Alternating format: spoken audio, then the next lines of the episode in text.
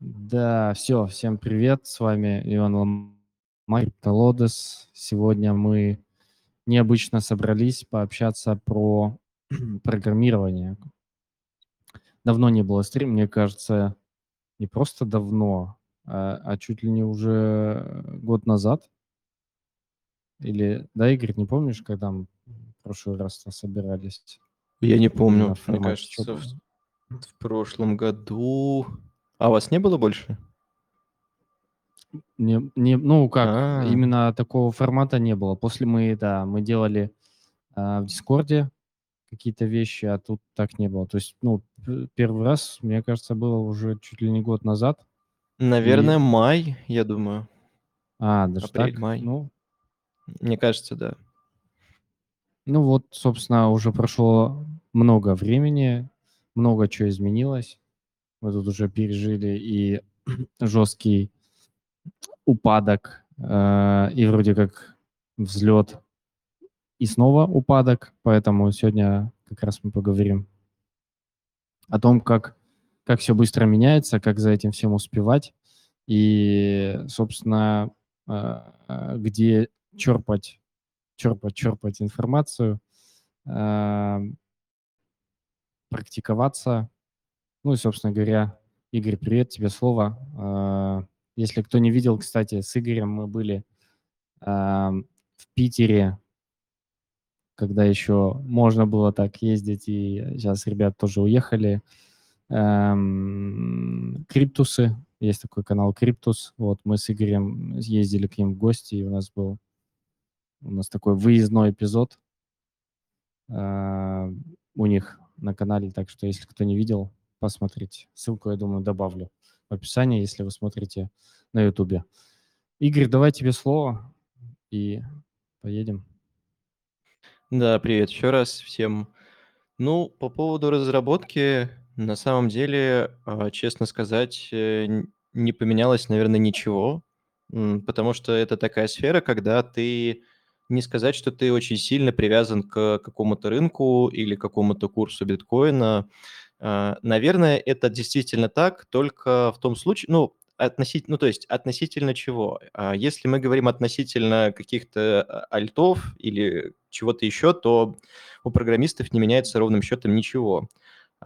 Если, ну, если мы говорим про какие-то там щиткоины, про какие-то очень маленькие сети, которые вот только-только начали, то, конечно, да. Но зависит программист как конкретно как бы от своего работодателя, да, потому что так или иначе, когда ты, ну, по сути, это работа, да, которую ты работаешь каждый день, как все остальные, а, а, она также сильно влияет на тебя, так же, как и на всех остальных э, людей, которые с тобой в мире живут. Потому что если в мире рецессия, если в мире э, как бы, какие-то неурядицы с точки зрения экономики или чего-то еще, то как бы страдает, как правило, бизнес, да, и начинается все обычно с малого бизнеса.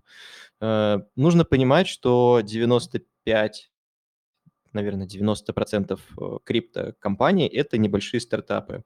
Причем, наверное, небольшие стартапы, они настолько, что буквально 5-7 человек это могут делать, но масштаб, ну, в плане масштабов вы никогда этого не узнаете, потому что все мы знаем про Gearbox, да, но на самом... И, наверное, вот тоже, когда я там был, все думали, что это какая-то там невероятных размеров компания, и все вместе с Иваном Головко... Ой, да, с Ваней Головко сидят в Дубае в офисе OpenSpace на 100 человек. На самом деле Gearbox сделала 7 человек.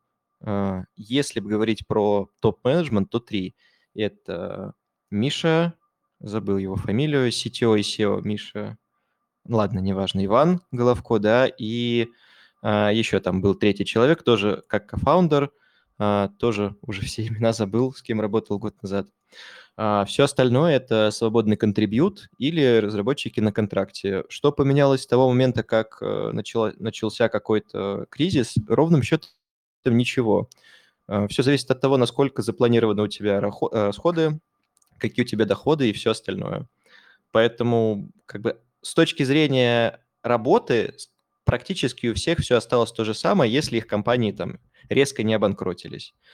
А, также такие компании очень сильно зависят от э, инвестиций, да, то есть все мы знаем про Азур, все мы знаем про Луну и сколько компаний, сколько стартапов от них зависело. Но а, ситуации такие, там нужно понимать, сколько процентов денег от этих компаний было, ну, как бы у фирмы. То есть иногда это 50 процентов, иногда 30, иногда все 100. И, например, когда у Азура резко не оказалось денег, то очень много компаний, конечно же, просто не смогли никак поддерживать свою деятельность, и как бы программистов уволили, ну, как и всю компанию, и она закрылась.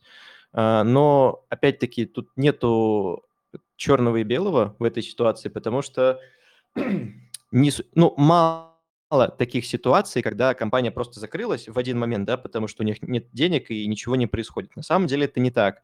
А, всегда начинаются сначала сокращения бюджета, да, на твой проект, то есть начинаются какие-то сокращения уже людей, да, то есть до людей это доходит всегда в последнюю очередь. Ну и, соответственно, чаще всего оставляют только какой-то core team, где 3-5 человек, да, как Gearbox, и они в антикризисное время там пилят свой проект. Очень многие остаются на своих местах работы, но пока там не получают зарплату. Э, вот в последнее время, вот за 22 год, особенно во, второй половине, э, таких ситуаций много знаю. То есть ребят просто говорили, что денег нету, ты либо уходишь, да, либо ты продолжаешь, но мы это потом там все учтем. Вот, ну, как, как бы каждый делает выбор сам, да, когда у кого-то висит э, много ипотек и обязанностей, которые нужно каждый месяц закрывать, то, конечно, ты, наверное, откажешься. Вот, а когда у тебя, в принципе, есть что поделать, ну, а программист, народ в основном такой, он э, минималистичен в своих э, жизненных целях, да, то есть ему бы ком- одноко- однокомнатная квартира, комп, в принципе, вот тебе сеньор-разработчик. вот все его обязанности. И какое-нибудь там домашнее животное. В основном Поэтому люди в основном остаются, если мы говорим про программистов. А, вот, в принципе, все, что поменялось. А, по технологиям, в принципе, глобально, ну, на мой, опять-таки, субъективный взгляд, потому что у некоторых людей есть остальные мнения, а, я считаю, что все, что было популярно больше всего, оно и осталось. И пока оно вряд ли куда-то денется. Там что-то вот на днях обсуждали в чатике э, Let's Code. Он, я вижу, у меня еще э, с последнего прочтения еще 174 сообщения. Там что-то вышло на эфире, вроде бы. Да на эфире, ну смотря что, выходит очень много всего. То есть э, Вообще, что касается каких-то последних тенденций, то, наверное, на что стоит обратить внимание? Ну, во-первых, это на тон, наверное, потому что это вот как раз-таки, возвращаясь к моему э, тезису прошлому, это та компания, в которой, ну, как бы она не настолько сильно зависит от э, рецессии мировой, да, как все остальные стартапы, потому что тон, он вообще, на мой взгляд, э, не сильно развит, да, но при этом у них есть очень большое финансовое такое, ну, какая-то фин-подушка. То есть у Телеграма и у Павла Дурова, и у остальных инвесторов есть долгосрочная заинтересованность, где они черным по белому сказали, что мы хотим получать ретерн по заработку спустя 5 лет. И, в принципе, это все, что есть такого глобального, на мой взгляд, с точки зрения каких-то технологий. А, стоит обратить внимание на Ethers, да, который очень хорошо поднялся. Ну, это уже такие библиотеки небольшие, да. А, ну, он стал еще более, наверное, так, я бы сказал, популярнее, чем Web Web3.js, да, это когда мы говорим уже про такие небольшие библиотеки, а, стал супер популярен арбитраж а, вообще всего и вся, то есть написание каких-то сложных а, скриптов, каких-то программ. То есть те же самые, mm-hmm. вот в конце года особенно, вот стал очень сильно почему-то быть популярен Uniswap, какой-то Uniswap арбитраж или что-то такое. Вот, а так в целом из чего-то крутого, большого и значимого, ну, наверное, это то, что Web3 стал чуть более, я бы сказал так, Web2 friendly, если можно так сказать, во-первых. И, во-вторых, а, чуть больше стало, наверное, таких вещей, вот когда хотят интегрировать Web3, не говоря, что мы Web3 проект. То есть э, все знают NBA Top Shot, где ты заводишь, mm-hmm. ну, где ты ничего не делаешь, ты просто покупаешь NFT э, с э, каким-то баскетболистом или каким-то highlights, но при этом ты как бы знать не знаешь, что у тебя происходит внутри, правильно? Ты, ты не заводишь никакой кошелек, ты там ничего с ним вообще не делаешь, но все это реально работает там на смарт-контрактах, там серьезная система, но ты вообще про это ни слухом, ни духом, И сейчас идет очень большая тенденция вот именно на это, как сказать, опять забыл слово. Короче, когда всем пытаются это впихнуть и понизить порог входа. Мгм. Вот, Слушай, а принципе, по навер- поводу, по поводу тона я бы еще... Сейчас я Давай. не уроню. Все. как раз у нас там... Я тоже задалбывал некоторых ребят по поводу оценки. Мы так и не начали это все делать. Там, ну, ну банально, тот же Goldfinch, помнишь э, саму идею, когда это, по сути, займы, э, но они... Я вот не помню, насколько Ну, по Goldfinch я тебе точно скажу. По это типа как эм, ты как бы берешь эти децентрализованные платформы в долг, вот, Да. и имеешь какой-то вид кредитования, ну, относительно на честном слове. Вот, иногда твой процент может типа стать меньше, который ты возвращаешь, потому что, ну, там рынок, рынок сильный, сейчас, в принципе, все круто, Да. вот, и они рекламировали, что вот мы там можем выдавать э, там типа 10 миллионов долларов, ты даешь всего один, если рынок будет очень сильный, то ты вернешь нам ровно 1 миллион, ой, ровно 10 миллионов долларов, которые ты просил, типа ни копейки больше. Мгм. Ну, короче, вот похожую историю хотят на Тони сделать. И это такой геморрой, а, как оказалось. То есть ребята у нас, правда, не Web3 разработчики, но так как они Web2 сеньоры, они довольно быстро и легко там э, вникают. Но с тоном там, там куча, куча подводных камней. Начиная Проблема там от... сетей, да, в том, что они сырые, то есть и по сути они все повторяют ошибки э, как про прошлых больших сетей, поэтому это на самом деле ожидаемо. Это больная боль. Ну, к тону присмотреться, наверное, действительно стоит. Единственное, что а, там языки, которые используются, они такие довольно специфические, я бы так сказал. Я вот не знаю, как присматриваться к тону и не повредить мозг. Да так, А, как ко всему. Как- Какого-то большого, большого бреда там нету, но нужно понимать, что Тон сказал, что их развитие идет как бы пятилеткой. И, ну, фактически это они тебе сказали о том, что пять лет это будет, ну, как бы борьба с самим собой. А, Хочешь ты Мгм. этого или нет, то есть, ну, как бы Solidity... Эфириум поначалу был уж- ужасным, то есть никто не понимал, как это работает, это сеть постоянно падала первое время, то есть все это знают. Solidity был ужасным языком, то есть поначалу там не было ничего.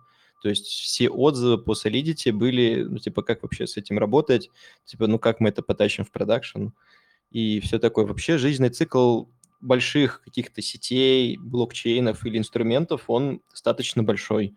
То есть если мы посмотрим на Web2, то сколько вводят 3D, вот эту 3D-графику, мне кажется, я пришел в разработку, когда ее начинали вводить, и сейчас 23 год, и, ну, она развивается. То есть есть что-то с 3D, но очень мало, библиотек очень мало, но, типа, это очень долгий процесс. Все крупные библиотеки, вот есть Node.js, э, появился Dino. Он появился в году так 19 мне кажется. Первые какие-то такие стали. Ну, это open source, там можно прям посмотреть, с чего все начиналось.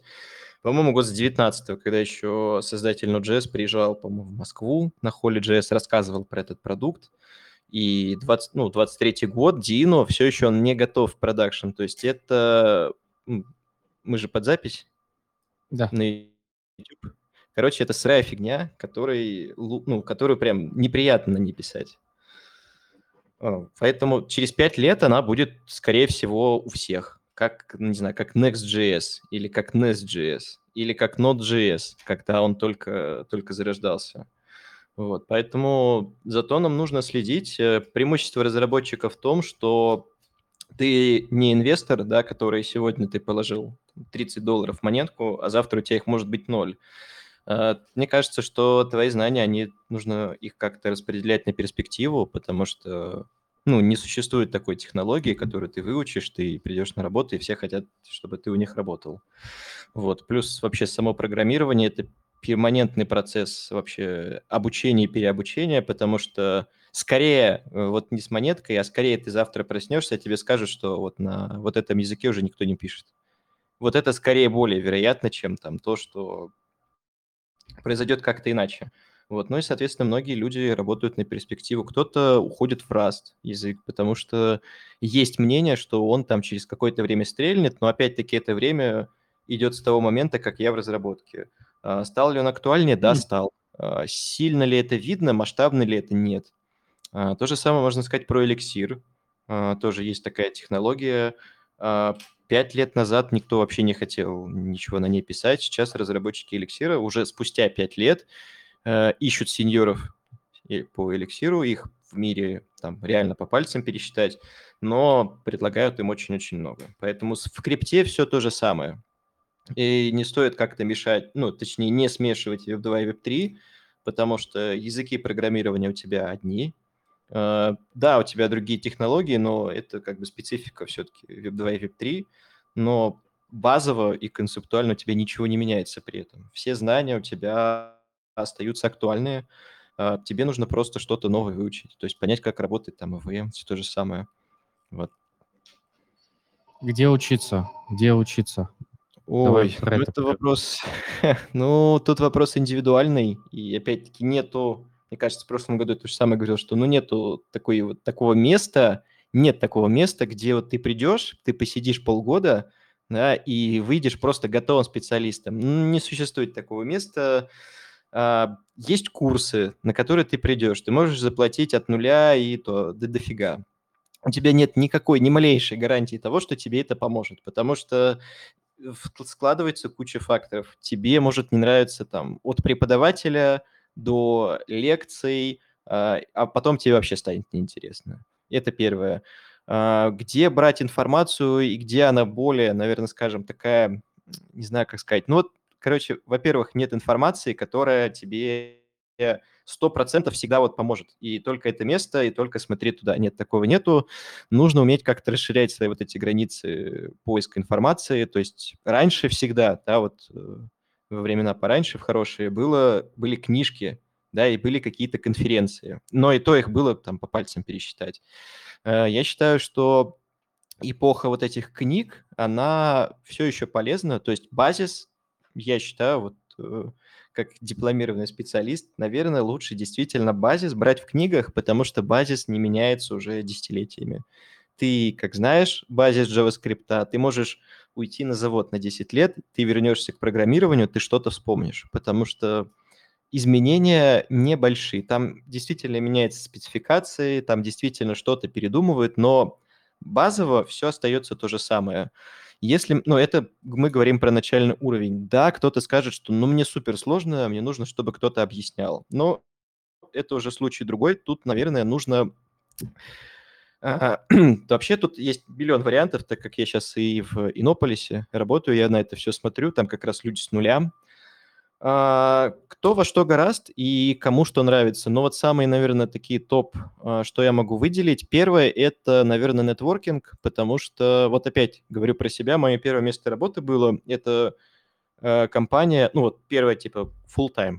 До этого я был прям в крупных фирмах, стажировался, угу. там было все отлично, все понятно. Я пришел на первую full-time работу, я был один разработчик на всю компанию. И моя проблема заключалась в том, что я как тебе сказать, я, короче, не понимал вообще, что я делаю. То есть я, во-первых, я джуном пришел, и, ну, я один работал, по сути говоря. Там были ребята, они работали в Улан-Удэ еще в то время, но, как бы, как тебе сказать, их, их мои проблемы не парили, у нас были разные проекты, и там а, раз в неделю мне могли что-то рассказать, но по работе, не более, потому что, ну, кому то нужен. Э, я, ну, было ощущение, что я нахожусь в танке, то есть я что-то делаю, где искать, как искать, у меня нету ни коллег, ничего. Ну, мне, конечно, а, помогло комьюнити в университете, потому что все что-то делали, все куда-то ходили, и вот с помощью, ну, это, наверное, можно назвать комьюнити, там был огромный поток людей, все работали программистами, все шли джунами, и вот как-то что-то ты узнаешь. Но минус заключался в том, что у всех как бы э, сфера разная. Кто-то пошел на бэк, э, писать там игры, э, один чувак пошел делать Warface, э, другой ушел в какой-то метеорологический стартап, третий делал дроны, и 90% этой информации были тебе ну, окей, да, то есть ты узнал, что с коллегами нельзя ругаться, ты узнал, как, как строятся процессы планирования. Но в общем и целом это все, потому что у кого-то черпание информации это были инструкции в госкомпании. Кто-то на что-то ходил, и я первое, что мне пришло в голову, это тематические чаты, Телеграме. Ну, это еще когда, это еще было, когда они только стали создаваться.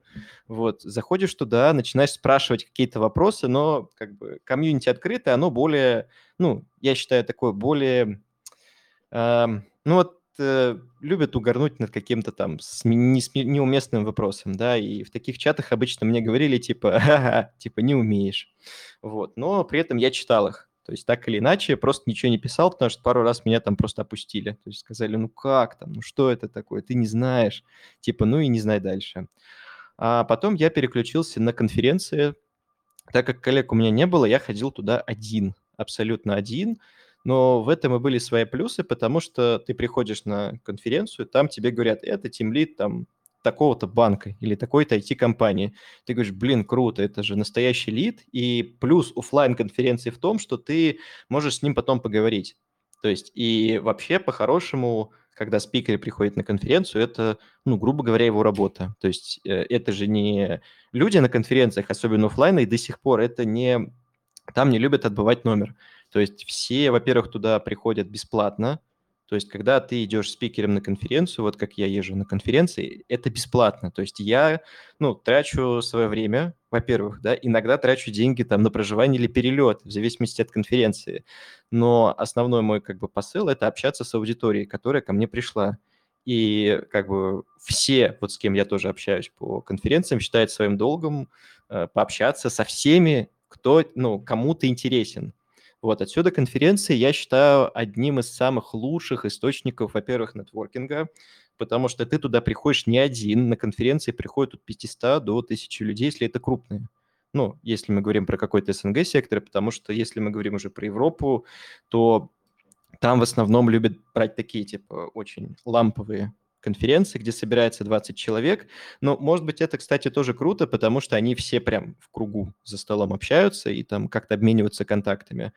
Uh, искать нетворкинг там, если ты один в мире, на твой взгляд, да, и никто тебя не понимает, все там твои друзья, знакомые вообще знать не знают про программирование.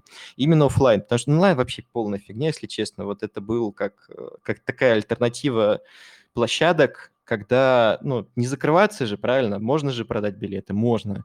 Но вот эти онлайн это просто, ну, это нонсенс, то есть, ну, пустая трата времени. Сейчас, слава богу, пришли офлайн конференции снова.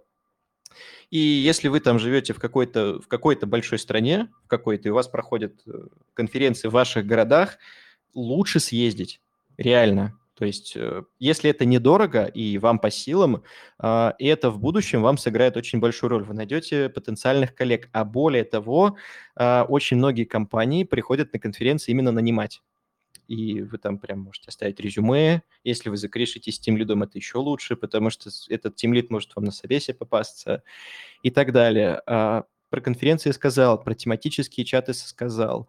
А, ну и третье, это, наверное, все-таки как-то следить за миром разработки. Наверное, самое популярное – это Medium, на мой взгляд, потому что там в основном выходят все такие э, технические статьи, но самое главное понимать, на кого подписываться. Ну, тут все просто. Вы, вы берете какой-то тег, там есть теги, пишешь, что тебе интересно. Это Solidity, это VIP3, это Ton, это Ethereum, это Polygon, это Flow – и там тебе прям список статей, где, чего и как. И что самое хорошее, это то, что обычно медиум, если это техническая часть, ее именно модерируют или ведут именно разработчики.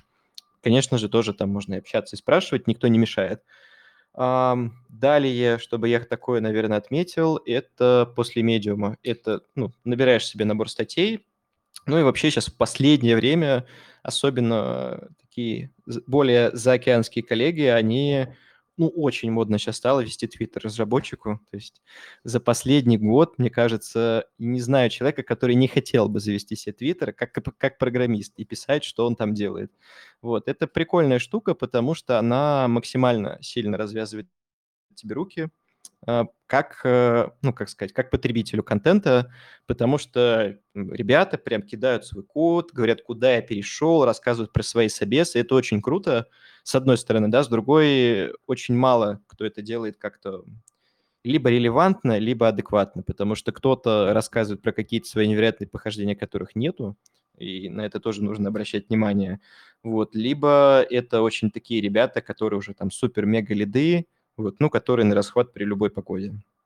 Вот, поэтому можно находить и там. А, очень часто есть ребята, кто пишет статьи на медиуме, они прям оставляют ссылки на свой личный твиттер, например, подписываешься, следишь, если это контент действительно про разработку, то да. Вот, это где искать инфу. Ну, конечно, книги все еще остаются. Вот, я уверен, что в мире у всех есть какие-то непрочитанные книжки, которые им окажутся рано или поздно актуальными. Вот, но еще хотел бы отметить, что, наверное, рекомендуют, вообще говорят, что техническую литературу читать только ее нельзя. И что надо переключаться на художественную литературу, но я так не пробовал никогда, у меня просто времени не остается. Вот, говорят, лучше память улучшает. Переключение имеешь в виду? Да, когда ты якобы читаешь э, ну, какую-то техническую литературу, не знаю, там, введение в что-нибудь. Вот ты сидишь, читаешь, и тебе бы, ну, опять-таки, по каким-то исследованиям, это, по-моему, может, ссылку в конце скину, кому будет супер интересно, на исследование, когда сказали, что у разработчиков улучшается память тогда, когда они еще параллельно переключаются на художественную литературу, именно художественную. То есть, видимо, не все можно. Интересно, не слышал про такое. По поводу технических статей, да, ну вот я там развиваю одну IT-компанию Web2, и у нас тоже пишут ребята технические статьи на Medium на английском. Последняя статья про э, была могу скинуть, если надо, ссылку. А, провальные вопросы по JS на собеседованиях. Типа, на какие вопросы на собеседованиях чаще всего по JS именно. Чаще ну, всего ну, понимаешь, люди. Как бы что такое... Ну, э, тут вообще на самом деле вот про такие статьи я бы на самом деле немножко по понудел, потому что, понимаешь, вообще собеседование, если честно, это лотерея. И ну, придешь ты в самую крутую компанию, все, что ты получишь конкретно, это этапы, которые тебе распишут, да. Uh-huh. А дальше все исключительно на уходит на человеческие качества. Придет чувак, который не в настроении. Ты ему можешь ответить все, но он тебе скажет, что ты не подходишь, потому что, ну, он не с той ноги встал. Это бывает, это бывает. И особенно, и особенно это бывает тогда, где компания меньше, и как бы четких каких-то, ну, короче, четкого скрипта, как работать нету. Если мы берем компании крупные, крутые, там ты, как говорящая голова, приходишь, все под запись, отчеты, они обязаны это делать. В этом как бы и прелесть э, таких компаний. Но, например, в такую компанию ты не хочешь. Э, как ты ее найдешь, если ты хочешь быть веб-3 разработчикам? Вот, они есть, но как бы там тот такой же колхоз, как и в стартапах. Вот, соответственно, mm. ты идешь на такие относительно мнимые этапы, э, которые существуют. Наборы вопросов, наборы задач, они могут меняться от раза к разу человек поменялся, ведет не тот, э, не тот чувак ведет себе, у него будут совершенно другие вопросы. И, ну, собеседование, оно, во-первых, как лотерея, а во-вторых, оно как экзамен, потому что, ну, ты приходишь там, ну, чувак не хочет с тобой общаться. Вот вы 10 минут поговорили, и ты понимаешь, что, ну, что ты, короче, ты какой-то странный, что-то ты мне, ты какой-то там нудный, ты какой-то агрессивный. Э, Все ему ответь, он скажет тебе нет. Э, сам бывал в таких ситуациях и со, и с одной, и со второй стороны. Я честно скажу, бывало, я приходил не в настроении, у меня там какой-нибудь был ужасный созвон, там просто все несут какую-то пургу, и у меня собеседование через 10 минут. Я прихожу, кандидату вопросов нету, но что-то я какой-то вот прям не в настроении. Это очень плохая черта для вообще лидов и для тех, кто собеседует. То есть как бы твое настроение никогда не должно отражаться на работе или коллективе, но как бы иногда бывает так, что реально из-за этого что-то что-то зависит. Это раз. А, как можно к этому подготовиться? На самом деле никак. А, я всегда, вот мне всегда говорят ребята, блин, а как мне подготовиться к собесу, чтобы 100 пудов пройти? Никак. Угу. Существуют уникальные люди, вот одного ты тоже знаешь, тоже в Let's Code находится, который идет просто в компанию, которому нравится, и он у нее пройдет. Но это такой человек. То есть это, наверное, это, наверное, самородок. То есть таких, таких пока очень мало, которых я видел. Он просто говорит, я хочу туда, он идет туда, и он, он проходит. Все. Даже неинтересно обсуждать. Он, вот, но при этом как таким стать, ну, он явно никогда... Он не готовится к этим собеседованиям, он не как сказать, он может что-то повторить, но это повторение одних и тех же крупных тем. Вот, а дальше все уже зависит от опыта и сообразительности.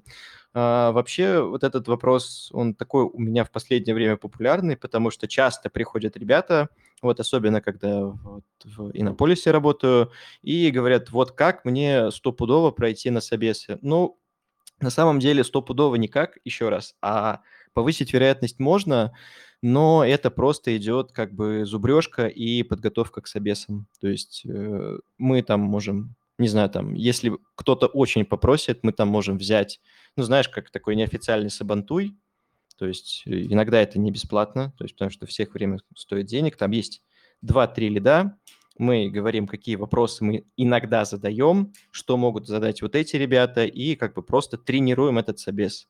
Вот. Но, разумеется, это мероприятие, как правило, если вы такое найдете где-то, то оно нужно понимать, что за это нужно платить. А, работает ли это? Да, работает, потому что, ну, по крайней мере, у меня и у остальных, э, как бывает, когда ты ходишь на собеседование, ну, обычно, ну, как бы, вот это то же самое, что с холодными звонками. Вот у тебя на один на 10 холодных звонков, скорее всего, одна продажа или что-нибудь типа того, да? Вот, а бывает на 100. Mm-hmm. И мне кажется, что тут все работает примерно в эту же сторону, потому что, ну, во-первых, количеством брать не очень хорошо, да, но как бы практика того, как ты ходишь на собес, она действительно работает. То есть, когда я ходил там, всего я сходил на 10-15 собеседований, я вообще не понимал, что происходит. То есть я приходил, у меня постоянно что-то новое, ну, постоянно. То есть я Э, ходил на собеседование, ну, провальное. То есть я ответил там практически ничего. Меня застыдили, сказали, все, уходи. Я все подготовил, все нагуглил, все прочитал, все выучил. Иду на следующее, там другие вопросы. То же mm-hmm. самое. И вот так вот до того момента, пока не наступает э, такая вероятность, когда ты раньше где-то что-то слышал, раньше где-то что-то читал, и это все как бы начинает между собой гармонировать, и ты еще следом или там каким-то начальником сошелся характерами, и вот тогда у тебя идет офер. Вот, если это не горящая какая-нибудь вакансия, куда просто никто не хочет идти. Вот, ну, хм. со временем, когда таких собеседований я уже прошел, мне кажется, я не знаю, сколько я собеседований всего прошел, мне кажется, ну, под сотню точно. И вот когда я уже вот в нынешнее время там проходил собеседование, я говорю, а, ну это было, типа, а, ну понятно, или а, ты потом это спросишь, конечно, легче. Вот, поэтому джу, джунам, э, мне кажется, очень сложно находить работу, это, ну, опять-таки, по мне, титанический труд. Медлом найти работу проще, прям проще, реально значительно проще, потому что, ну, ты, во-первых, с опытом, ты как бы что-то ты уже знаешь, на собесы ты ходил, и тебя начинают какую-то базу спрашивать, ты говоришь, а, понятно, типа, это было там год назад. Вот, сеньоров еще меньше спрашивают, потому что просто времени на все нету как-то за жизнь, а ну, как обычно, то есть не говорю, что так и есть. А, очень часто все ограничивается просто опытом и такими очень верхнеуровневыми задачами, где ты чисто просто меряешься с другим лидом компетенциями. Вот, отсюда набирают популярность вот всякие менторства, набирают популярности всякие курсы не на то, как выучить э, что-нибудь, а как пройти собес, потому что предполагается, что если ты залетаешь на собес, э, проходишь его, тебе дают офер, то ты как бы учишься дальше, а тебе еще и платят. Я с этим согласен, но опять люди разные, то есть кто-то ну, кто-то не пройдет собеседование, пока чего-то не узнает, да. Вот, поэтому тут надо относиться к этому осторожно, потому что, ну, как бы любой читинг, он влечет за собой невероятное количество последствий, вот, которые потом в будущем сыграют очень злую шутку. Да, потом в процессе э, это мы тоже я и с той, и с той стороны видел. Когда нанимается там, я, ну, вплоть до вообще дебильного видел, сейчас расскажу. Эм, в любом случае, ну, если нанимается менее опытный человек под видом более опытного, потом в процессе написания там кода или решения каких-то задач, там закрытия э, тасков, э, это все выплывает наружу. Там говнокод, э, медленно закрываются таски, там оценки какие-то неадекватные и так далее. Это, конечно же... Нам просто один раз хотели продать... Мы искали сеньор...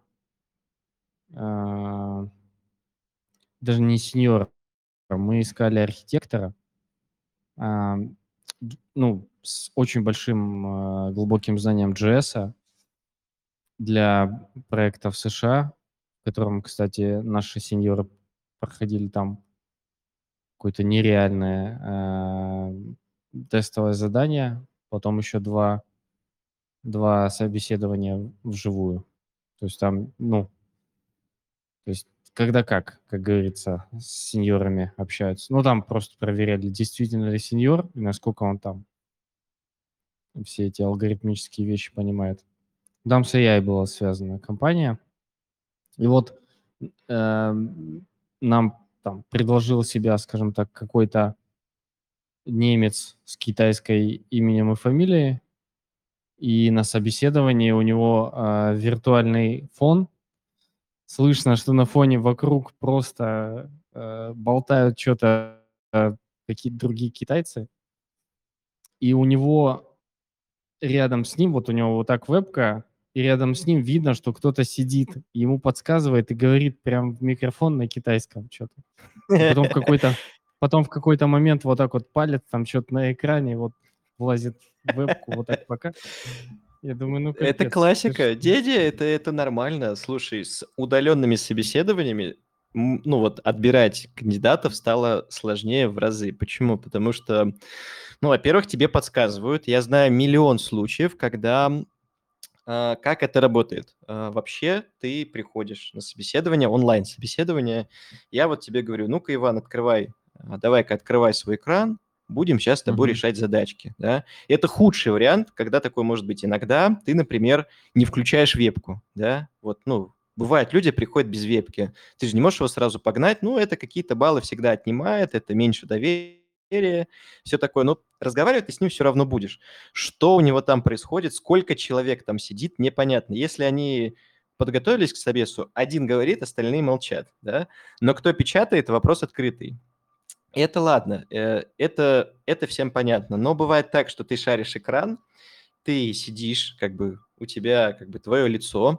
А, я знаю случаи, когда у нас а, к нам в банк приходил а, кандидат, он мне рассказывал, ну, я с ним общаюсь, общаюсь, и он, знаешь, с каким-то таким прям, как сказать, таким дилеем рассказывал мне все, что, все, что я спрашиваю. То есть я его спрашиваю какой-то теоретический вопрос. Он такой, да, сейчас идет пауза, он как бы с камерой, он просто смотрит мне в глаза, в душу, и резко начинает отвечать, резко начинает отвечать. Причем отвечать правильно – и 5, там, 7 вопросов ты так задаешь, и он с каким-то вот, знаешь, тайм-аутом типа 10 или 20 секунд. Я начинаю думать, наверное, может, он типа ищет что-то в Гугле, хотя как, думаю, он бы тогда печатал, он бы тогда двигался, он не двигается вообще. То есть он такой, да, да, сейчас там, то, знаешь, там почешет репу, то там куда-то посмотрит, вроде не придраться.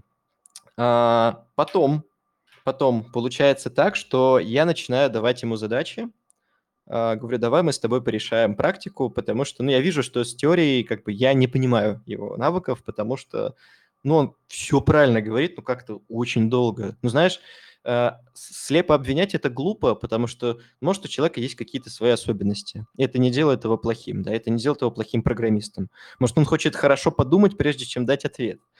А, потом я говорю, ладно, говорю, давай с тобой порешаем задачку, давай с тобой решать задачку.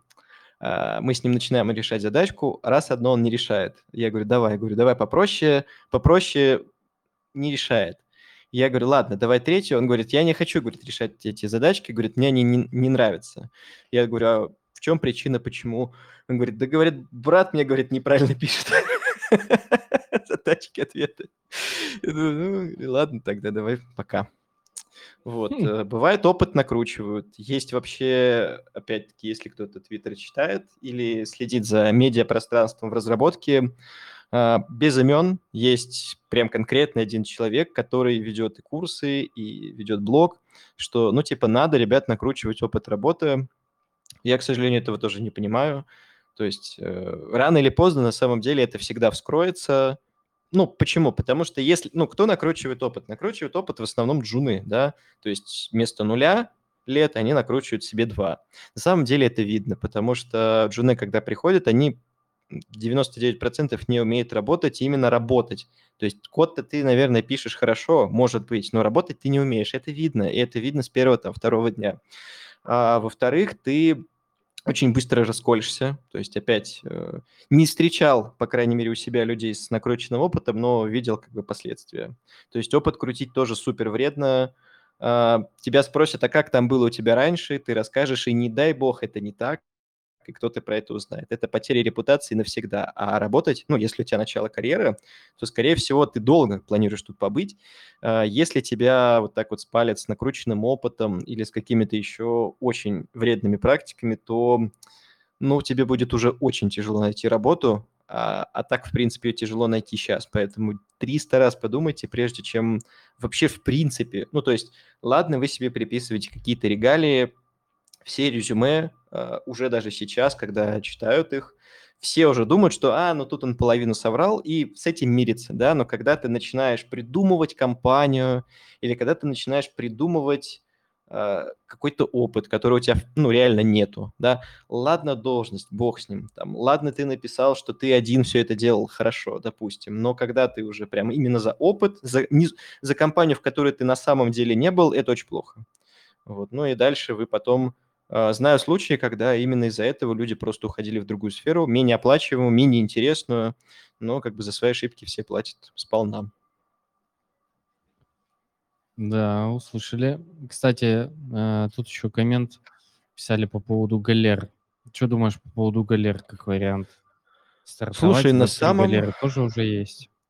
Вообще, а, неоднозначное мнение, общее. Вот мое мнение по поводу галер, оно такое, что вам нужно понимать, зачем вы туда идете и с какой целью. А, как правило, в галерах, так называемых, платят не так много, как может быть, например, в каком-то штате хорошей компании. А, хорошо это или нет, ну, как бы решать каждому. Да? Кому-то хватает столько-то денег, кому-то столько-то хватает денег. Это вопрос личный для каждого. Это, это первый момент. Второй момент – это то, что на аутсорс иногда могут отдавать не самые прикольные проекты. Иногда на аутсорс отдаются проекты, которые либо горят, либо на них маленький бюджет. И заказчик принципиально поднимать его не хочет. Вот. Иногда на галеры, опять мой субъективный опыт, отдают проекты, которые не первостепенные. То есть закрыть его завтра, а что нет? Ну, то есть бывает такое. А, это из плохого. Ну и, конечно, там вот это вот, эм, как сказать, ты вроде работаешь, ну, условно, Amazon, но при этом ты работаешь там на ИП Иванов Иван. И как бы ты это всем рассказываешь, ты говоришь, ну я на Amazon работаю, все говорят, да, да, конечно, типа, рассказывай нам дальше. И, ну, mm-hmm. вот это, короче, потом при смене работы часто тебе не верят, такие, да, конечно, там ты работал. Вот это нужно уметь еще доказать. И, ну, люди какие-то скриншоты прикладывают, типа, своей работы демонстрируют. Это, это можно вырулить. А, что еще из э, плохого я бы мог ответить? Это то, что а, все-таки, несмотря на то, что ты работаешь на маленькую компанию, но работаешь для крупной компании, ты все еще остаешься работать в компании такой, скажем, ну, то есть ты, если ты работаешь не в самом Амазоне, а работаешь в компании поменьше, то велик шанс, что в Амазоне, скорее всего, уровень общий разработчиков и работы, он чуть-чуть повыше. И как бы имя здесь тебе никакой роли не сыграет. То, что тебе все скажут, а, ты знаешь, на проект Amazon работал, он тебе ничего не дает.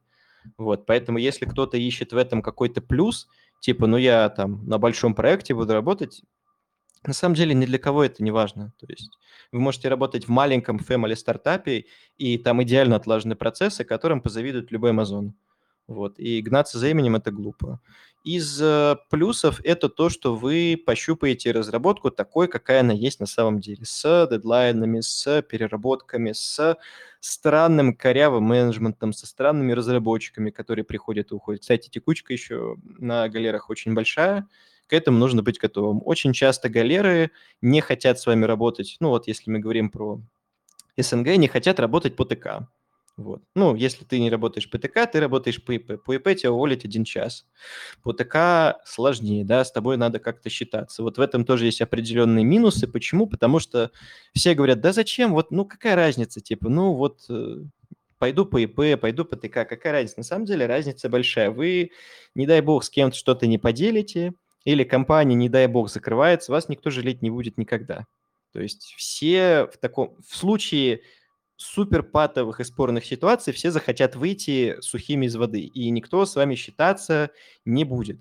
Вот, поэтому как бы вы чаще по ТК будете сохранять свои права. Вам будут платить зарплату исправно по ИП, ее там чаще задерживают, но это опять э, где как. Вот, я считаю, это хороший старт, потому что для начала вам нужно просто понять, нравится оно вам или нет. Э, вы посмотрите на разработку прям вот реальную, то есть как она выглядит, что такое плохой процесс, что такое хороший процесс и так далее.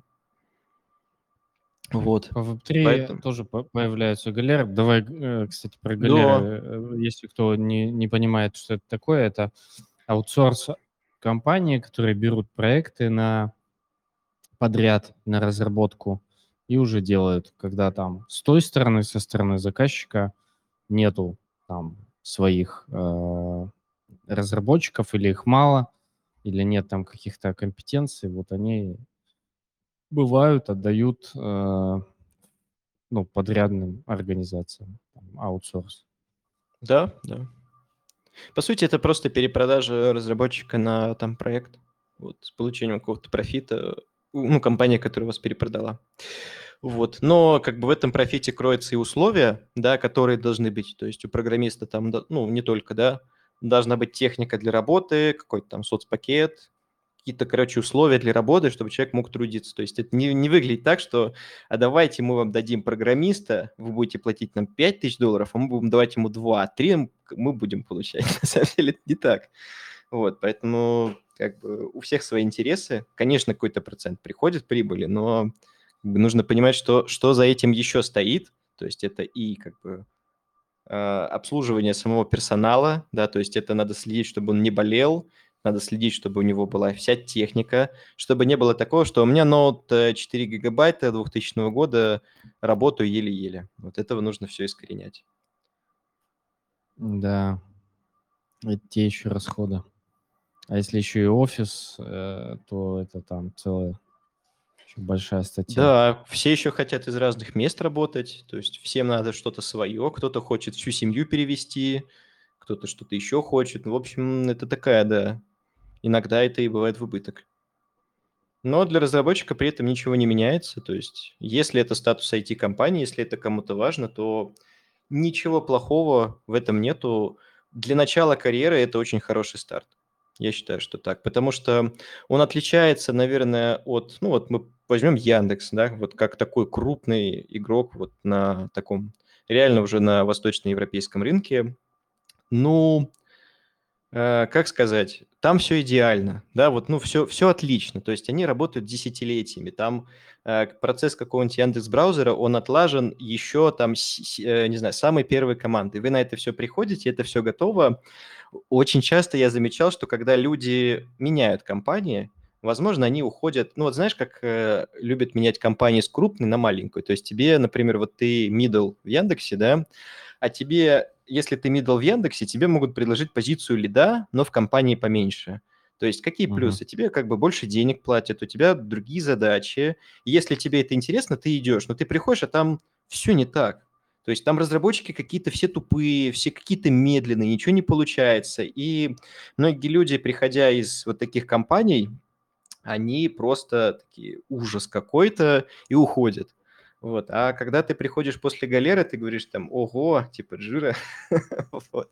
и работаешь с этим дальше. И вот такой прогресс по нарастающей, на самом деле, выходит больше в плюс, чем в минус, потому что из тепличных условий потом адаптироваться к разработке это сложнее. Вот мы берем Web3, это стартапы на коленке. Все тестнеты, все MVP, вот все, куда проходят люди – а, ну, это реально сделано на коленке. Там двумя, тремя программистами, четырьмя, и багов не счесть. Какие там менеджерские процессы, какая-то организация работы, это все отсутствует.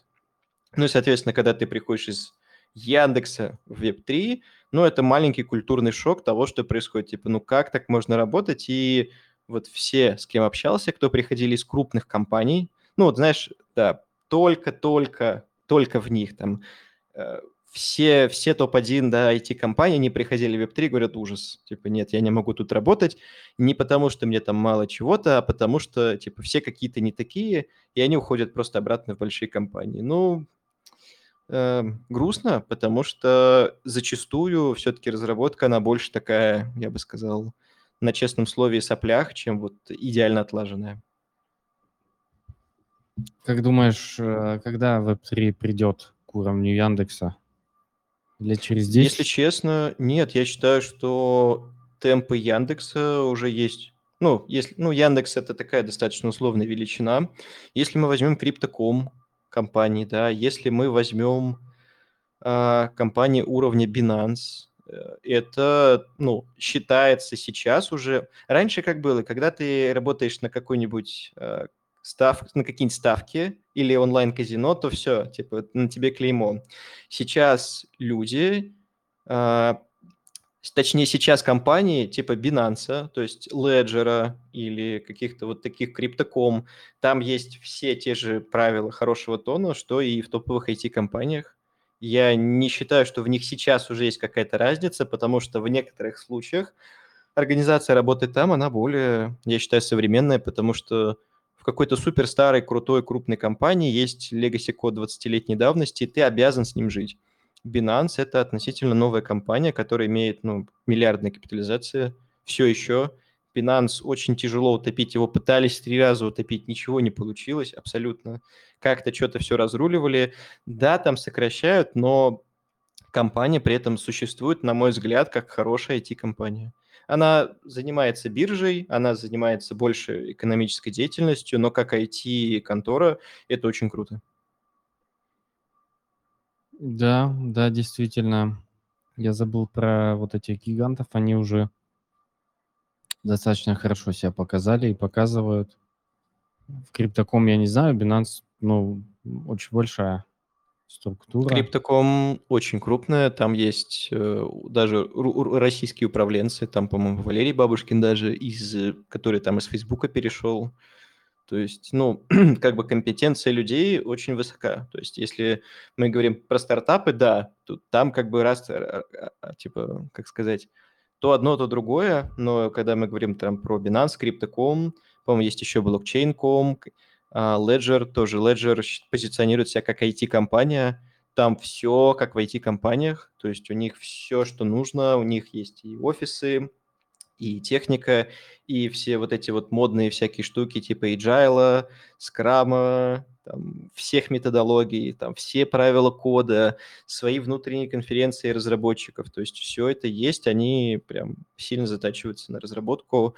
BitGet, по-моему, вот такие тоже крупные фирмы а, Bybit тоже, в принципе, сейчас пытается войти компанию. То есть тенденция есть, я уверен, что несмотря там ни на какую рецессию, нынешнюю или будущую, это все равно будет расти. Да, это, это очень радует на самом деле. И те, кто смотрит в эту сторону, в сторону Web3 разработки, это хороший знак, мне кажется. Тот же Coinbase, я надеюсь, тоже они принципе, да, достаточно крупные и в крипте. Так что да, есть э, куда двигаться. Ну и очень хочется верить, что таких компаний будет все больше и больше. Э, мест, куда можно будет... Кстати, вот по поводу контрибьюта. Э, как с контрибьютом в последнее время сталкивался ли ты?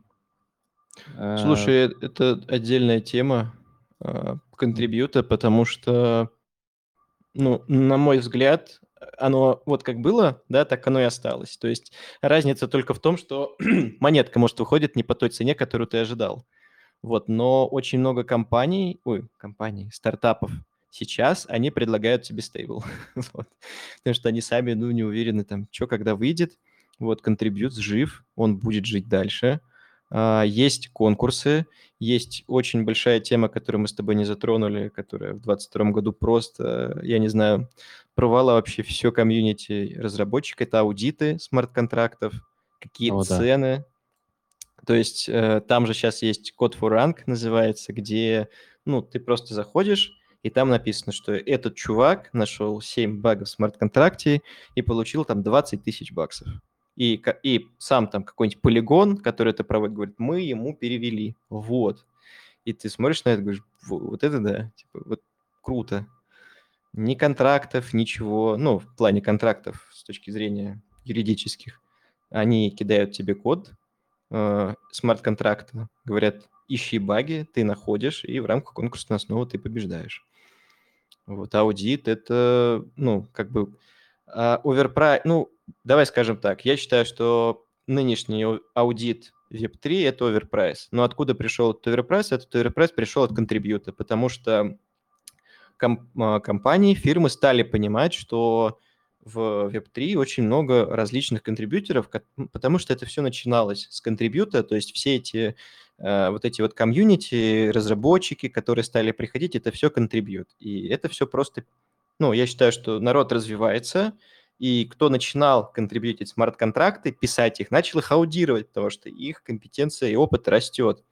И отсюда идет высокая стоимость. И э, сам аудит, сам по себе это вещь убер дорогая, но если ты проведешь конкурс, ты получаешь хороший как бы, набор услуг аудита, и даже если не какой-нибудь, это, не знаю, там, Certic или Mixbytes, да, это просто чувак с улицы, который нашел тебе все баги. А, зачастую компаниям этого хватает, и ты получаешь те деньги, которые может получить условный Certic. Да. Вот тебе контрибьют. Ну, это такой все-таки более высокоуровневый контрибьют, но да, ну, уже да, довольно хорошо да. разбираться. Ну, если мы говорим про контрибьют начального уровня, то вообще сейчас, я считаю, стало проще, потому что, опять-таки, программисту, на мой взгляд, проще. Почему? Потому что а, у тебя ушел этот ажиотаж, потому что очень часто тебе могли не отвечать из-за наплыва людей. То есть вот когда был Goldfinch, я тоже помню, а, я просыпался с утра, у меня там было 370 сообщений. Там, когда меня просто один раз тегнули в General или в анонсах. Я просто не могу это все прочитать. Я, может, я прочитал, но прочитал это уже очень-очень давно, как только Goldfinch уже успел, э, как это, зафиатиться и выйти. Вот. Э, у тебя уменьшился спрос, но при этом все деньги, которые тебе готова предлагать компания, они остались. Более того, э, проекты стали подстраиваться, они как бы понимают, что люди не всегда хотят делать что-то за токен, который не вышел, и сейчас компании более сговорчивы, чтобы работать с тобой за стейбл. Я считаю, это достаточно неплохо. Да, за стейбл это всегда хорошо. Но Сейчас тут нужно плюс... понимать, да, говори, говори.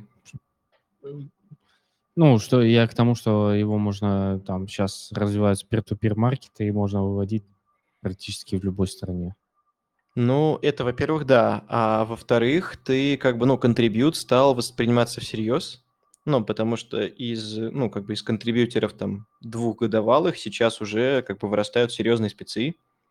А, единственное, что в чем тут может быть проблема, это в том, что нужно понимать, во-первых, э, где он может быть тебе полезен, а где он может быть бесполезным, где на тебе просто проедутся, как на лошади, да, а где ты действительно поможешь. Вот, но это дело, честно говоря, наживное.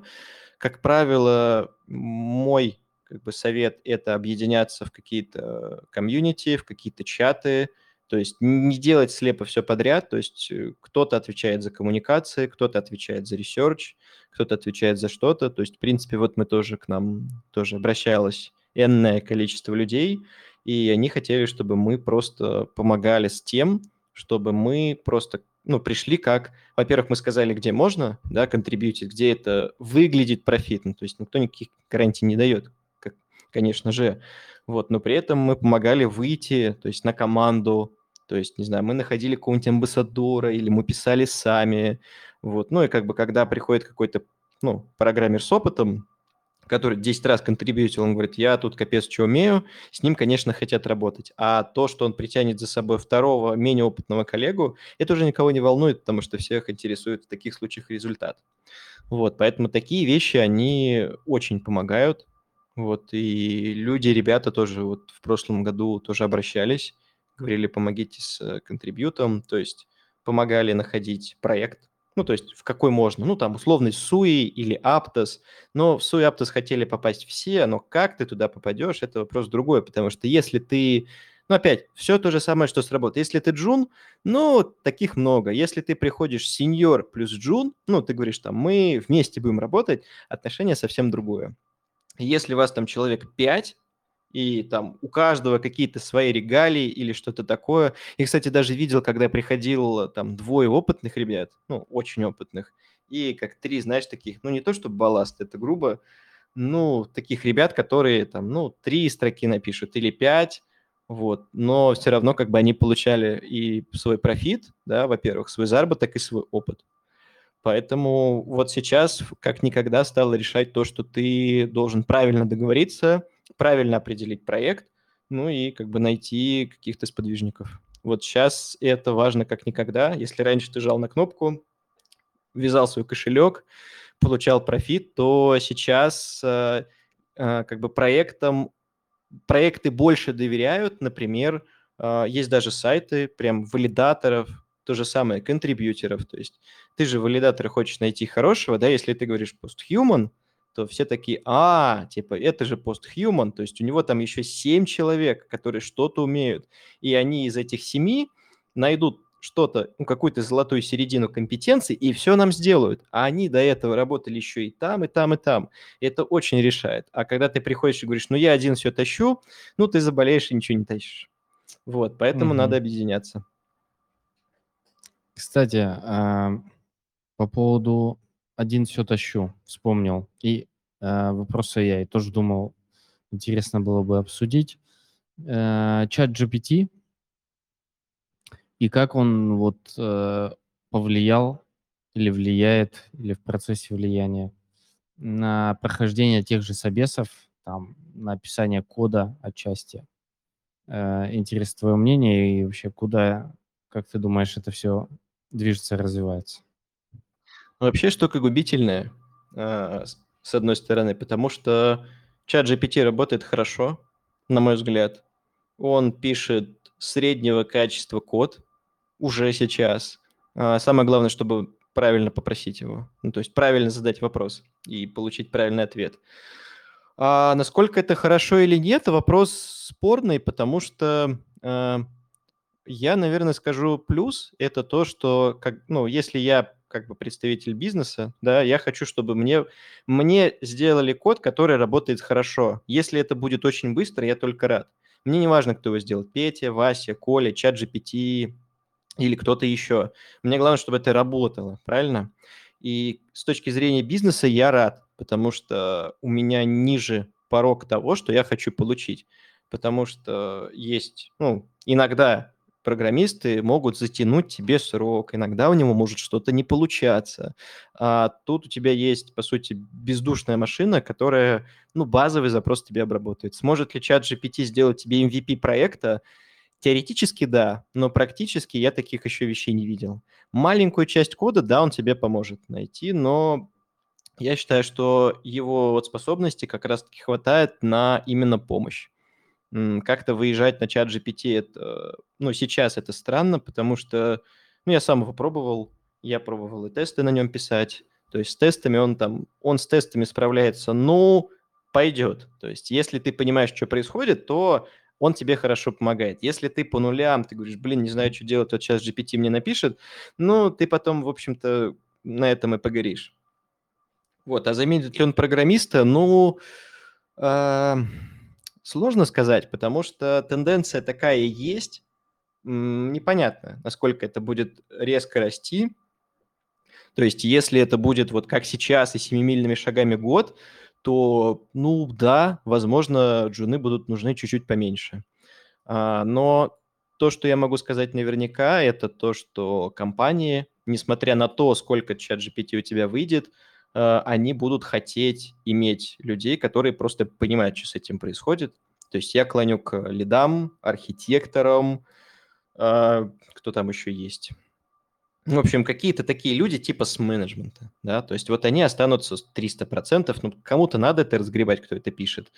Вот, возможно, урежется количество команд разработки, возможно, а, поменяется, например, делегирование. Ну, то есть я представляю себе спокойный вариант, когда какому-нибудь архитектору э, скажут накидать что-нибудь применением чат GPT. Ну, представим себе мысленный эксперимент, что чат GPT это стал такой очень мощный оракул. Ну, тебе mm-hmm. не нужно напрягать никакого программиста, потому что ты вводишь запрос и за минуту получаешь ответ. Это дешево и то же самое, что сделает тебе программист за день, а то и за два. Он там что-нибудь тебе придумает и скажет, невозможно это сделать. Вот, и будет два дня колупаться. Вот, поэтому, как бы, я думаю, что до этого далеко, лично, на мой взгляд.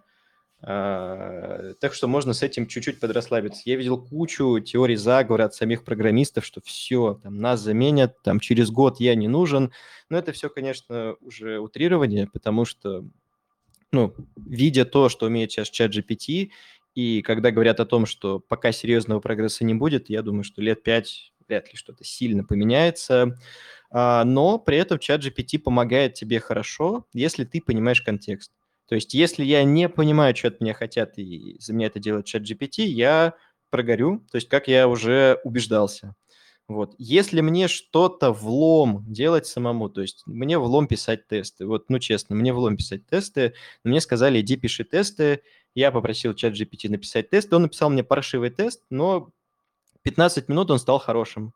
А, за сколько бы я это написал сам, ну, честно скажу, там с перерывами, ну, час, наверное, может, полчаса, 45 минут. Ну, то есть какое-то время он реально мне экономит. Когда я рисовал архитектуры различного, различных проектов, а, чат GPT мне помогал. То есть он мне, ну, отношения мог построить, то есть э, я себя перепроверял, вот, потому что если не перепроверять, там чат GPT хорошенько позорится, потому что он берет различную инфу и бывает ее путает, и как бы тут нужно быть внимательным.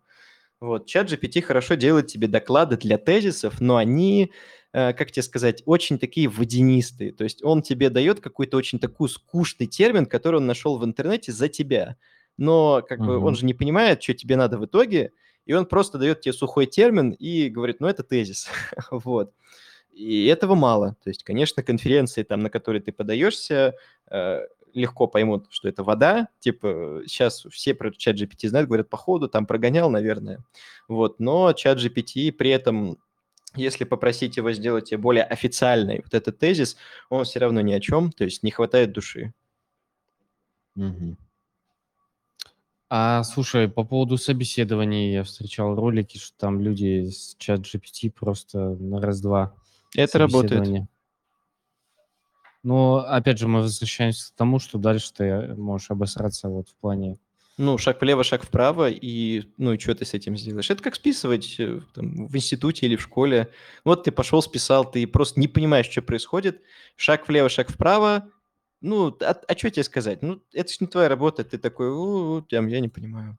Вот, э, поэтому тут вопрос, а, а нужно ли тебе, нужен ли тебе чат GPT, когда ты сам прекрасно знаешь, что делать? Если ты ленивый, ну, как бы это одно, да? А если ты просто не понимаешь, и ты только надеешься на чат GPT, ну, это губительно, потому что, ну, Короче, чат GPT, он так, он вроде тебе выдает правильно, но в какой-то момент, если ты просто понимаешь, что происходит, он прям резко говорит тебе прям крайне неправильно. Вот все подумают, ну как так? Типа он же берет инфу с инета. Ну, в инете тоже полно неправильной инфы. А он ну, оттуда-то да. все и тянет как бы. Или он берет какие-то запросы, там, по-моему, очень такая большая наука, как работает чат GPT. Там у них миллион просто датасетов с разных концов Земли. Вот, но шанс того, что он даст тебе не то, а с виду это то, высок. Если ты это сдашь кому-нибудь, ну, без понимания контекста. Сочувствую. Да, окей, окей. Э, так, я напомню, что можно задавать вопросы, но пока вопросов нету, и э, мы уже общаемся час двадцать где-то так. Поэтому я бы предлагал потихоньку закругляться. Кстати, Эм, есть один вопрос. А, Пишет Фрэнки Мастедж. Какой стек выбрать для старта Web3? А, Мульты, автоматизация. И есть ли какой-то родмэп под это дело? А, да, это Вот, есть. есть такой да-да-да-да. вопрос. Да. Мгм. А, вообще, стек для старта Web3 я бы выбрал, а, начиная с языков программирования, потому что язык программирования – это основа того, что ждет тебя в будущем. То есть дальше ты на основе знаний языка применяешь все библиотеки, инструменты, которые популярны или нужны бизнесу. Вот, соответственно, это JavaScript, это Golang, потому что типичный стек проекта в Web3 сейчас, он устаканился, если честно, уже, вот опять, кстати, в 2022 году более-менее, это React, э, JS или TypeScript на фронтенде и Golang с Goethers. А, За базу данных могут брать, могут не брать, но обычно берут SQLite, потому что его хватает. За смарт-контракт берут Solidity. И вот весь стек, которого хватит тебе, чтобы начать ходить на те же собеседования или что-то контрибьютить вместе с кем-то. Вот, если какой-то roadmap, на самом деле нет, потому что, опять-таки, люди все разные. А, Кому-то нравится одно, кому-то другое. Учить все сразу, то есть и JavaScript, и Golang, и все такое, это не нужно, это я просто перечислил. А, Нужно понять, что нравится. Из этого одно что-то, да, или взять фронтенд, или пилить бэкенд, который тоже нужен на Web3 проектах, или пилить смарт-контракты. Вот, смарт-контракты пилить – это, как бы, как сказать, это ты втопил в одну сторону, типа ты говоришь, все, в крипту, короче, взял JS, взял Solidity и поехал. А бэкенд более, как сказать, более компромиссное решение, потому что ты писал на Go Web 2, ты пришел в Web 3 и пишешь на Go. Или наоборот, ты пишешь Web 3 на Go, не понравилось, пошел в Web 2. То есть немножко диверсифицировал свои риски. Фронт еще проще, там весь синтаксис одинаков полностью. Слушай, Web 2 на Go э, не так часто я вижу вакансии. Ну как, почему? У тебя очень много компаний, которые в- именно Go и просят это. Весь Авито а, построен на Go, а, весь Яндекс а, переписывается на Go. Кто там у нас еще есть? Wildberries, Паритех вместе с Бобуком, который очень любит Go. Нет, это очень актуальный язык, особенно на бэкэнде. И в Web3 его прям очень успешно пере, переиначили. Кстати, Космос, все сетки создаются на GoLang часто, Мгм. это тоже нужно учитывать. А, Все адаптации работы с блокчейном в основном идут на Go, это тот же самый Goethers.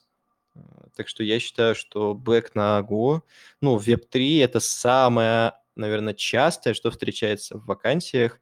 В крупных компаниях, ну да, где-то Java, который там 15 лет, никто не хочет тратить деньги на ее переписывание. Если мы говорим про что-то более масштабируемое и большое, вот говорю с гарантией, Авито весь на Go, ВК весь на Go, Spotify backend на Go, TikTok, GoLang плюс Java, то есть там прям много-много-много всего.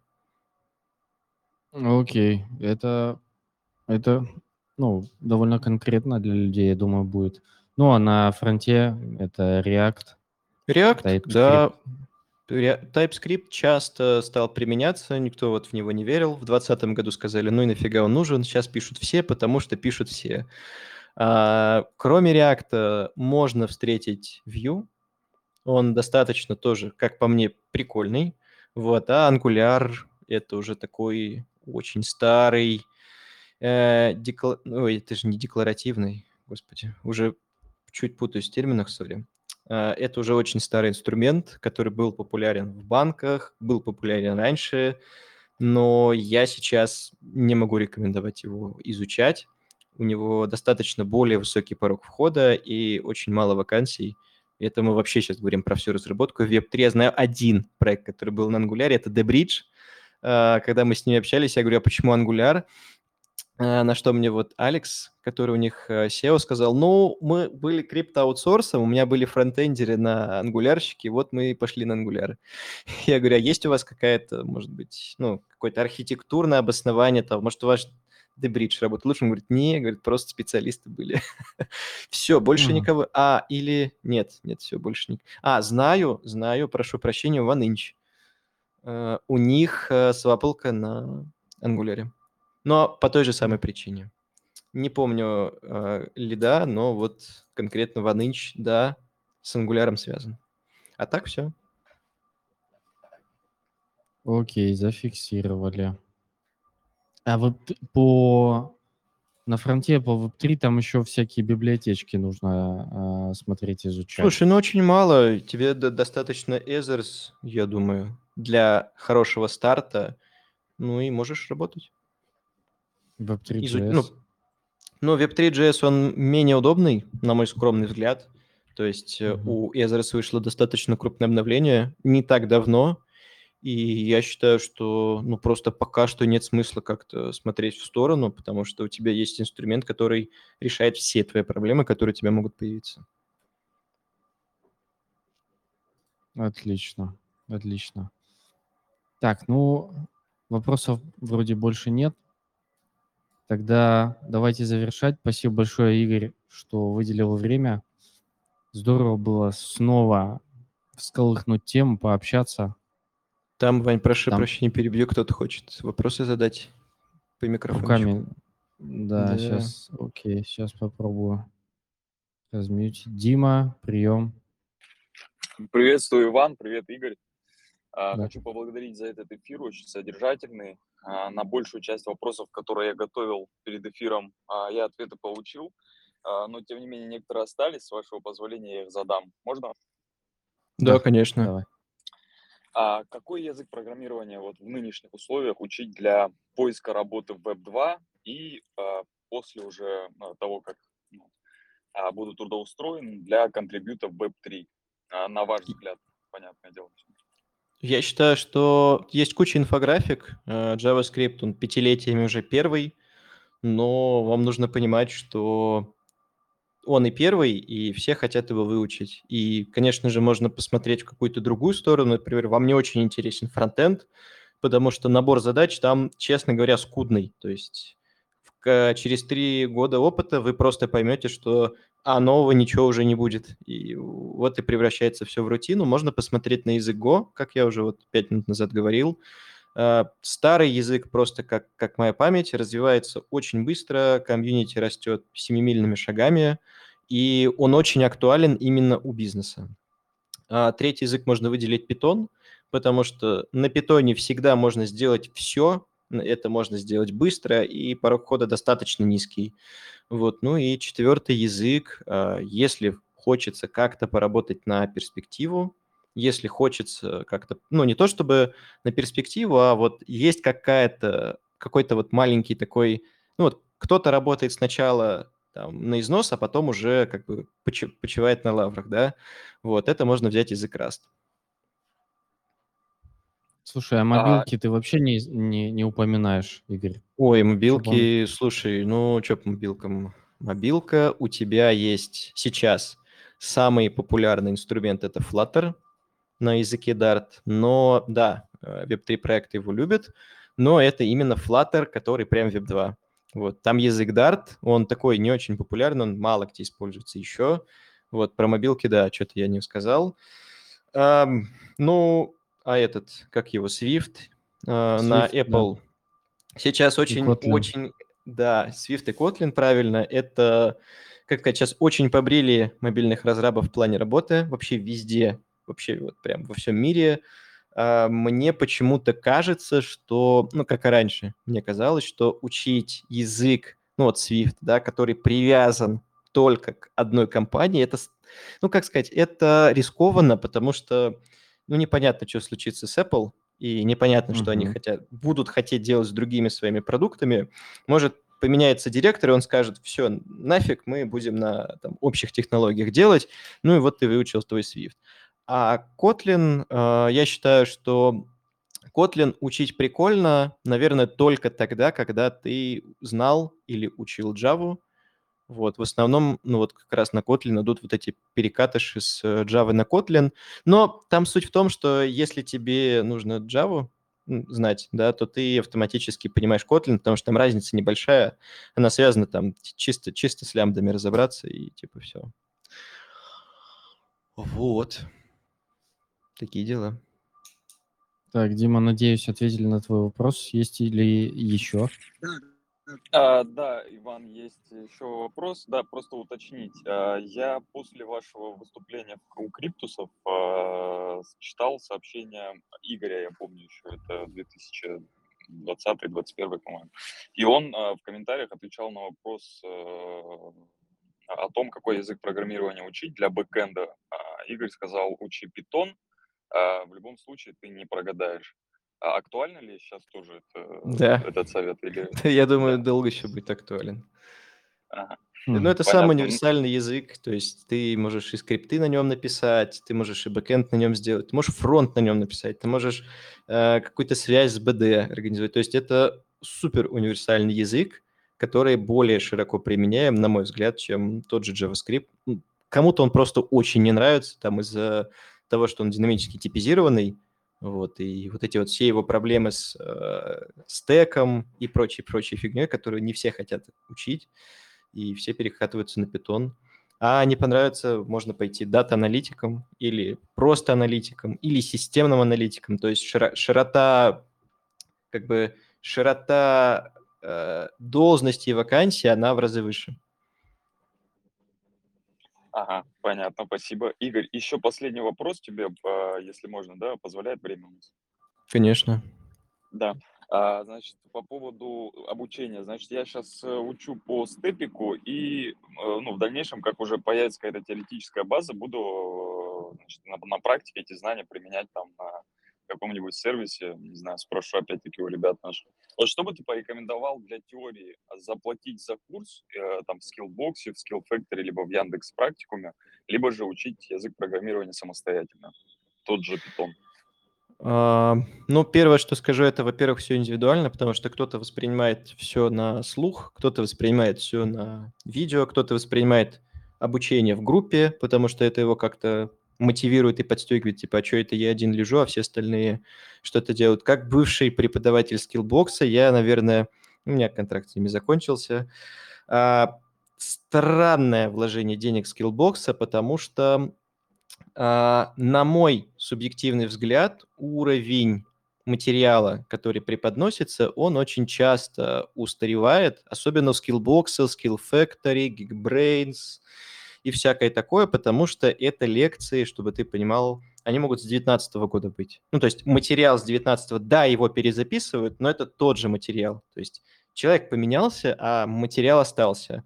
А, Я считаю, что курсы достаточно, опять, на мой взгляд, я, может, просто очень жадный. Это я видел людей, которым эти курсы помогают, я видел людей, которые находят работу, но э, мне почему-то кажется, что, например, какие-нибудь курсы типа Udemy или Степика, или есть Slurm, кстати говоря, очень хорошая площадка российская, а, очень хорошие специалисты, причем они расширились до такого момента. Они раньше вот в 2021-2020 году, там было три лекции по девопсу и все. Они сейчас очень-очень-очень расширились, туда пришли куча классных специалистов, реально, то есть они... а, В чем еще минус таких площадок, это в том, что есть такая, как сказать, а, каста или сфера людей, как а, программист-преподаватель. На мой взгляд, это вещь специфичная, потому что программист хорош тем, когда он практикующий программист. То есть это чувак, который работает. А, Тебе не обязательно быть преподавателем. Тебе надо уметь разговаривать с людьми. Не грубить им, не хамить и доносить информацию правильно. То есть тебе, ну, может, меня кто камнями закидает, но вот прям сильно как-то учиться на преподавателя программирования, а, может быть, и не нужно, если ты практикующий человек ты работаешь в компании, у тебя есть какие-то случаи. И это очень, это очень круто относительно того, что вот такие компании любят нанимать именно преподавателей. Вот, потому что преподаватель это может быть уже такой чуть более устаревший подход. Это как бы неоспоримый факт того, что человек уже давно не в какой-то коммерческой разработке, он может что-то упустить, он может быть там, э, если ты не практикуешься, у тебя вот, ну, как, как называют в разработке, у тебя тонус чуть-чуть пропадает, у тебя там что-то забыл, что-то не вспоминаешь. Вот когда это у тебя все на виду, это легче. И курсы поменьше или какие-нибудь менторы, или вот есть площадка Solvery, или есть просто всякие блогеры, которые там занимаются менторством. Мне кажется, это полезнее. Вот. А самое, наверное, прикольное и самое профитное – это стажировка. потому что э, ты приходишь на стажировку в компании, которой у них есть целая программа, вот, ты мало того, что ты на нее попал, тебя обучают, но ты еще как бы и работаешь в хорошей компании, это играет тебе на твою, как бы, на твой послужной лист, да, который ты показываешь в CV, потому что любая хорошая компания – это сразу, о, круто, к тебе меняется отношение. Вот в начале карьеры это важно. Ну и плюс тебе еще и реально платят за это. То есть ты учишься, и тебе платят. Это, это здорово. А правильно я понимаю, что стажироваться можно даже с нулевыми знаниями? И, Конечно. Ну, по ходу обучения. Да, главное пройти отбор. А, у всех отбор, как бы, когда у тебя есть программа стажировок, если мы там берем компании без имен, у них, как правило, есть набор требований. Тебе самое главное этот отбор пройти. А, чтобы его пройти, тебе нужен, ну, какой-то базовый набор знаний – а, я бы не зашивался в какой-то один вариант, потому что может прокатить, может не прокатить, но как минимум я бы подавался на стажировки. То есть, ну, не, про... ну, не подходит, ну, то есть не прохожу я там, ну, ладно, то есть ничего страшного. Если прошел, супер, надо идти. Огромное спасибо вам за ответы. А, надеюсь, что вы почаще будете проводить такие эфиры, что по программированию. Ну, по крайней мере, я там буду участвовать. Спасибо еще раз. Всего доброго вам. Да, Спасибо. спасибо большое, Дим. Так, если кто, у кого еще есть вопросы голосом, а, поднимайте руки. Э, если нет, будем завершать, так как у меня уже полночь, у Игоря не знаю. Ближе к полночи. Да. Поэтому да, тогда Игорь, большое тебе спасибо, что выделил время. А, я, естественно, сейчас все это сохраню, залью на YouTube, выложу отдельным постом потом. Даже, я думаю, редактор наш сделает выжимку из этого эфира тоже. Она будет потом в блоге, поэтому спасибо большое, что пришли и послушали. А, всех женщин, кто нас смотрит с прошедшим 8 марта. Не без этого. Вот. А, Игорь, ну, мы еще с тобой, в принципе, общаемся периодически, так что будем держать связь. Все, всем спасибо. Всем пока. Всем спасибо, да. Всем пока.